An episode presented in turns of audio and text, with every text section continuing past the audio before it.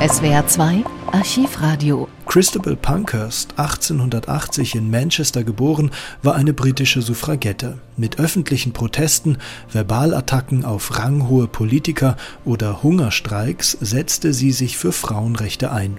Ihre Aktionen bescherten Christabel Pankhurst mehrere Gefängnisaufenthalte.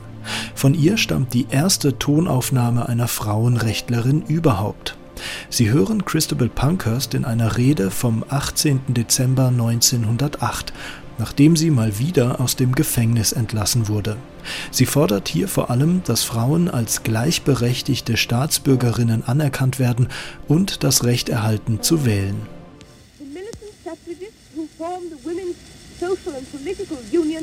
are engaged in the attempt to win the parliamentary vote for the women of Their claim is that those women who pay rates and taxes and fulfill the same qualifications as men voters shall be placed upon the parliamentary register. The reasons why women should have the vote are obvious to every fair-minded person. The British Constitution provides that taxation and representation shall go together. Therefore, women taxpayers are entitled to vote. Parliament deals with questions of vital interest to women such as the education, housing and, uh, and employment questions, and upon such matters women wish to express their opinion at the ballot box. The honour and safety of the country are in the hands of Parliament. Therefore, every patriotic and public-spirited woman wishes to take part in controlling the actions of our legislators. For 40 years, the, this reasonable claim has been laid before Parliament in a quiet and patient manner. Meetings have been held and petitions signed in favour of votes for women, but no uh, failure has been the result. The reason of this failure is that women have not been able to bring pressure to bear upon the government, and government move only in response to pressure. Men got the vote not by persuading, but by alarming the legislator. Similar vigorous methods must be adopted by women. The excesses of men must be avoided, yet great determination must be shown. The militant methods of the women of today are clearly thought out and vigorously pursued.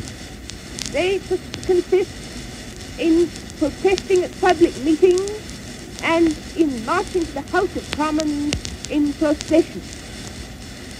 Repressive legislation makes protests at public meetings an offence, but imprisonment will not deter women from asking to vote. Deputations to Parliament involve arrest and imprisonment, yet more deputations will go to the House of Commons. The present Liberal government profess to believe in democratic government, yet they refuse to carry out their principles in the face of women. They must be compelled by a united and determined women's movement to do justice in this matter. Next session, we demand the enactment of a women's enfranchisement measure. We have waited too long for political justice. We refuse to wait, to wait any longer. The present government is approaching the end of its career.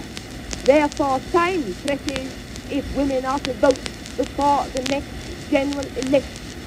We are resolved that 1909 must and shall see the political enfranchisement of British women. SWR 2 Archivradio Viele weitere historische Tonaufnahmen gibt es, thematisch sortiert, unter archivradio.de.